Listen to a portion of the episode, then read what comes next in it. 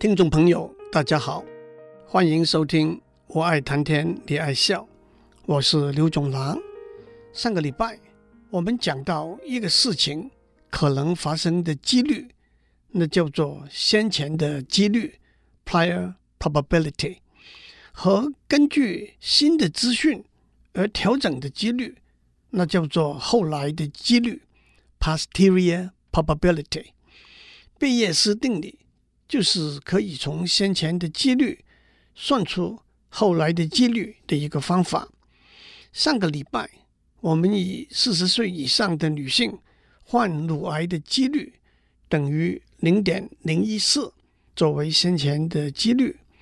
如果经过 X 光检查，结果是肯定的话，患癌的几率就被调整为零点一零五，那就是后来的几率。接着，这位女性去做一次血液检查，我们就以零点一零五作为先前的几率。如果经过血液检查，结果是肯定的话，患癌的几率就被调整为零点四七二五，那就是后来的几率。让我们倒过来，先做血液检查，然后做 X 光检查，让 C。代表四十岁以上的女性患有乳癌这个事情，P of C 是这个事情发生的几率。我们上次讲过，P of C 等于零点零一四，让 D 代表验血结果是肯定这个事情，P of D 等于零点二。我们知道 P of D 已知 C，也就是患乳癌的病人。经过血液检查，结果是肯定的几率是零点九。根据贝叶斯定律，我们算出来 P of C 已知 D 等于零点零一四乘零点九被零点二除，等于零点零六三。也就是说，先做血液检查，如果血液检查的结果是肯定的话。患乳癌的几率只是百分之六点三而已。如果血液检查的结果知道是肯定的话，再做 X 光检查，那么 P of A 等于零点零六三，P of B 等于零点一，P of B 已知 A 等于零点七五，那么我们可以算出来 P of A 已知 B。等于零点零六三乘零点七五被零点一除，等于零点四七二五。首先，我们看到，按照我们上个礼拜讲过的结果，先做 X 光检查，后做血液检查，或者是先做血液检查，后做 X 光检查。如果两个结果都是肯定的话，那么患乳癌的几率。都是零点四七二五，换句话说，先后的次序是没有分别的。我们再看，按照统计的数据，在一千人里头有十四个人患乳癌，但是根据 X 光检查，有一百个人的结果是肯定的；血液检查有两百人的结果是肯定的。我们看出来。两个检查都是采取宁望勿重的态度，换句话说，倾向把没有病当作有病，而不要把有病当作没有病。也就是说，把有病的门槛定得比较低，而且相对来说，血液检查有病的门槛又比 X 光检查有病的门槛还要低。讲到这里，我们只把诊断的结果讲完。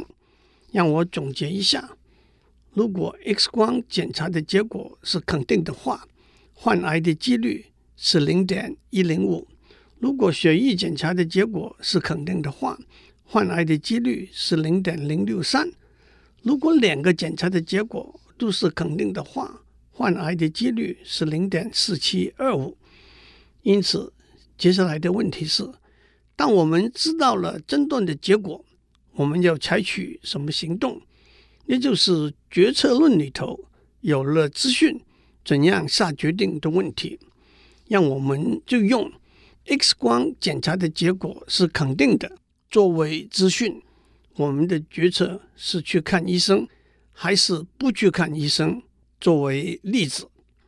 让我打一个叉，指出也可能有不同的决策问题，例如去看西医、去看中医和干脆不去看医生等等。不过，决策过程的基本概念还是一样的。当然，去看医生和不看医生代价是不同的。让我假设我们有下面的数据：第一，患癌症。找医生治疗，那么费用是不少的，就说代价是一万元吧。第二，没有癌症还是去看医生，那么费用比较少，就说代价是两千元吧。第三，患癌症却不去看医生，可能冒相当大一个险，就说代价是四十万元吧。第四，没有癌症。不去看医生，那么费用就是出去庆祝吃一顿饭的价钱，三百元吧。但是我们并没有是否真的患有癌症的数据，我们只有 X 光检查的结果是肯定的数据。首先，我们记得 X 光检查结果是肯定的话，患癌症的几率是零点一零五，没有患癌症的几率。是零点八九五，因此我们决定去看医生的代价是一万元乘零点一零五，加上两千元乘零点八九五，等于两千八百四十元。同时，我们可以算出，我们决定是不去看医生的代价是四十万元乘上零点一零五，加上三百元。乘上零点八九五，等于四万两千两百六十八元。比较一下，看医生的代价是两千八百四十元，不看医生的代价是四万两千两百六十八元。我们当然应该选代价比较小的决定，那就是去看医生。但是在不同情形之下，也许看医生的费用很高。加上疗程所受的痛苦，总共的代价会相当高。反过来，不看医生，不但省了费用和疗程的痛苦，而且冒生命的危险的代价是相当主观的，总共的代价可能会比较低。那么决策又可能是不同的了。反过来，假设 X 光检查的结果是否定的，站在决策的立场。我们还是要决定去不去看医生。首先，已知 X 光检查的结果是否定的前提下，患癌症的几率是三点五被八百九十六点五加三点五除，等于零点零零三七七七。没有患癌症的几率是零点九九六二二二。那么决定去看医生的代价是一万元乘零点三七七七加两千元乘零点九九六二二二等于两千三十点二二二元。不去看医生的话，代价是四十万乘零点零零三七七七乘上三百元乘上零点九九六二二二。等于一千八百零九点六六六元。相比之下，看医生的代价还是比不看医生的代价高一点点。所以决策是不去看医生。让我趁这个机会强调一点：有病去看医生和没有病去看医生代价是不同的。有病不去看医生和没有病不去看医生的代价也是不同的。不要把看医生的代价只看成门诊的挂号费和治疗的费用而已。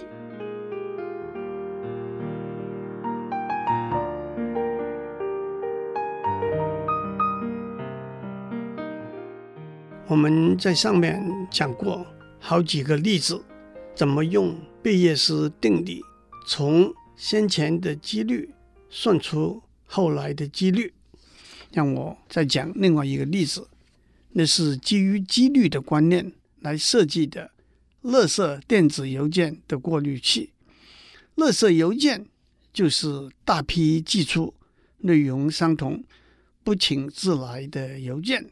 特别是在网络技术发达的今天，通过网络传送电子垃圾邮件，不但容易、迅速，而且费用更是微乎其微。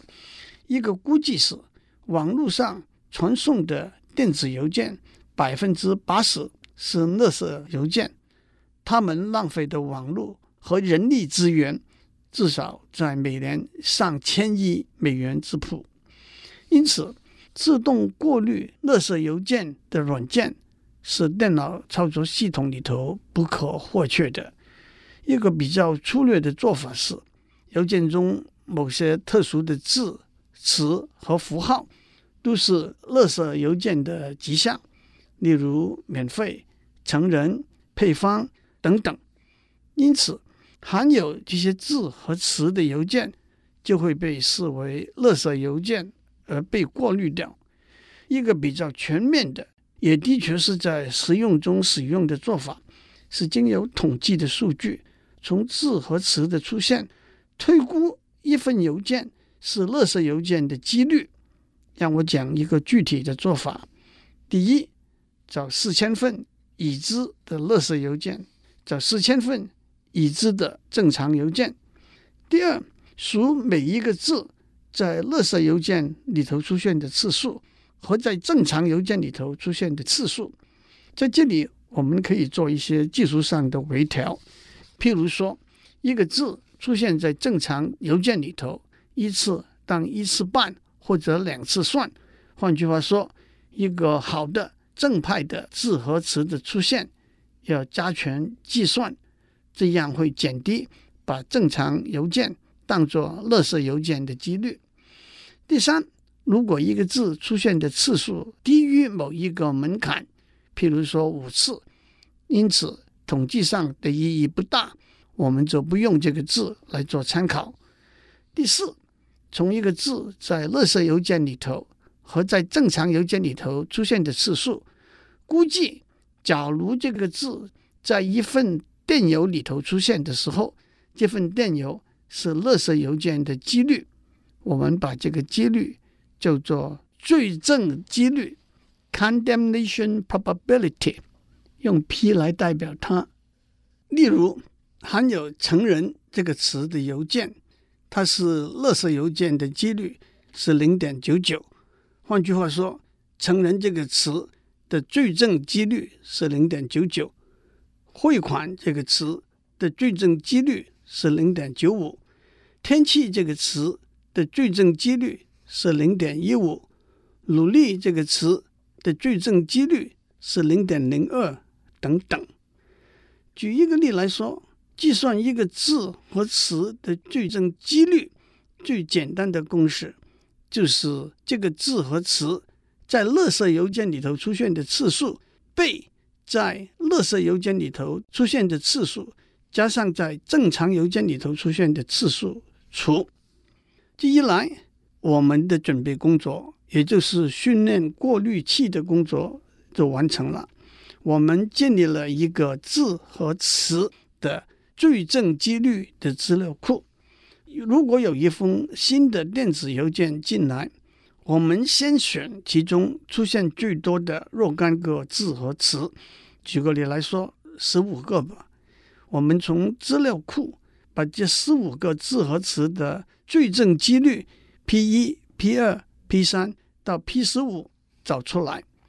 如果一个字和词没有被包裹在资料库里头，我们就把它的罪证几率当作零点四或者零点五。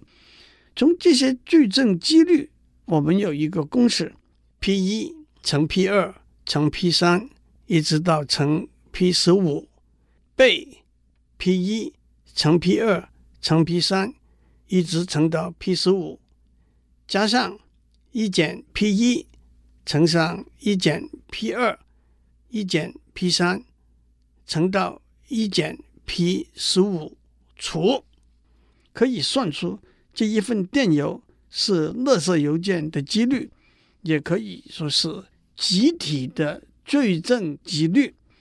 如果集体的罪证几率算出来高于某一个门槛，譬如说零点九，我们就把这封电邮作为垃圾电邮过滤掉。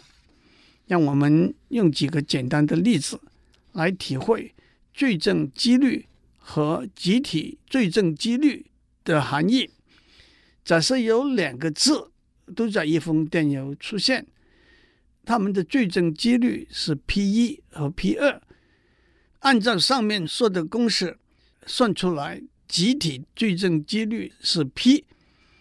如果 P 一等于零点九九，P 二等于零点九九，那么 P 等于零点九九八九八。换句话说，两个有力的矩阵加起来变得更有力的矩阵。如果 P 一等于零点九九，P 二等于零点八，那么 P 等于零点九九七四，两个矩阵还是相互支持的。如果 P 一等于零点九九，P 二等于零点二，那么 P 等于零点九六一一六八。换句话说，一个矩阵减低了另外一个矩阵的力度。如果 P 一等于零点八，P 二等于零点二。那么 P 等于零点五，换句话说，两个矩阵彼此的力度抵消了。让我强调，在这个例子里头，我们又再看到几率是随着新的资料而调整的。当我们不断收到新的电子邮件的时候，随着它们被判定是垃圾邮件或者是正常邮件，我们可以自动的调整每一个字。和词的罪证几率，贝叶斯定理和它的推广，在几率学和统计学里头占一个非常重要的地位，而且也应用到很多的范围，包括决策学、通讯技术、图像识别、学习理论等等。正如爱因斯坦说：“现实的问题都不可避免的含有一个。”不确定的因素。最后，让我做一个结束。大家会记得《礼记》里头的几句话：“虽有佳肴，夫士不知其子也；虽有至道，夫学不知其善也。”虽然有很好的美食，如果不去品尝，也不会知道它的味道很好。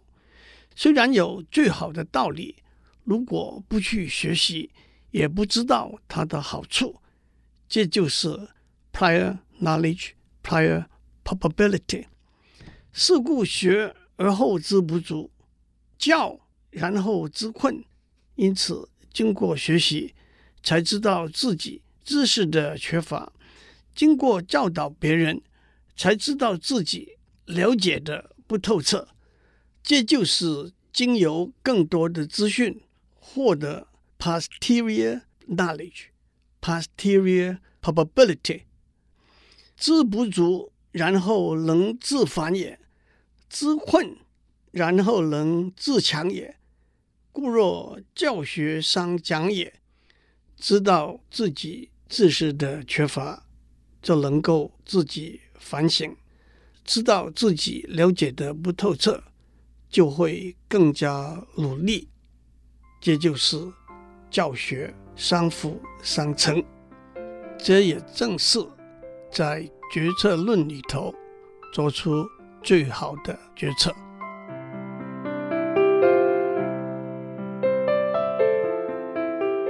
以上内容由台达电子文教基金会赞助播出。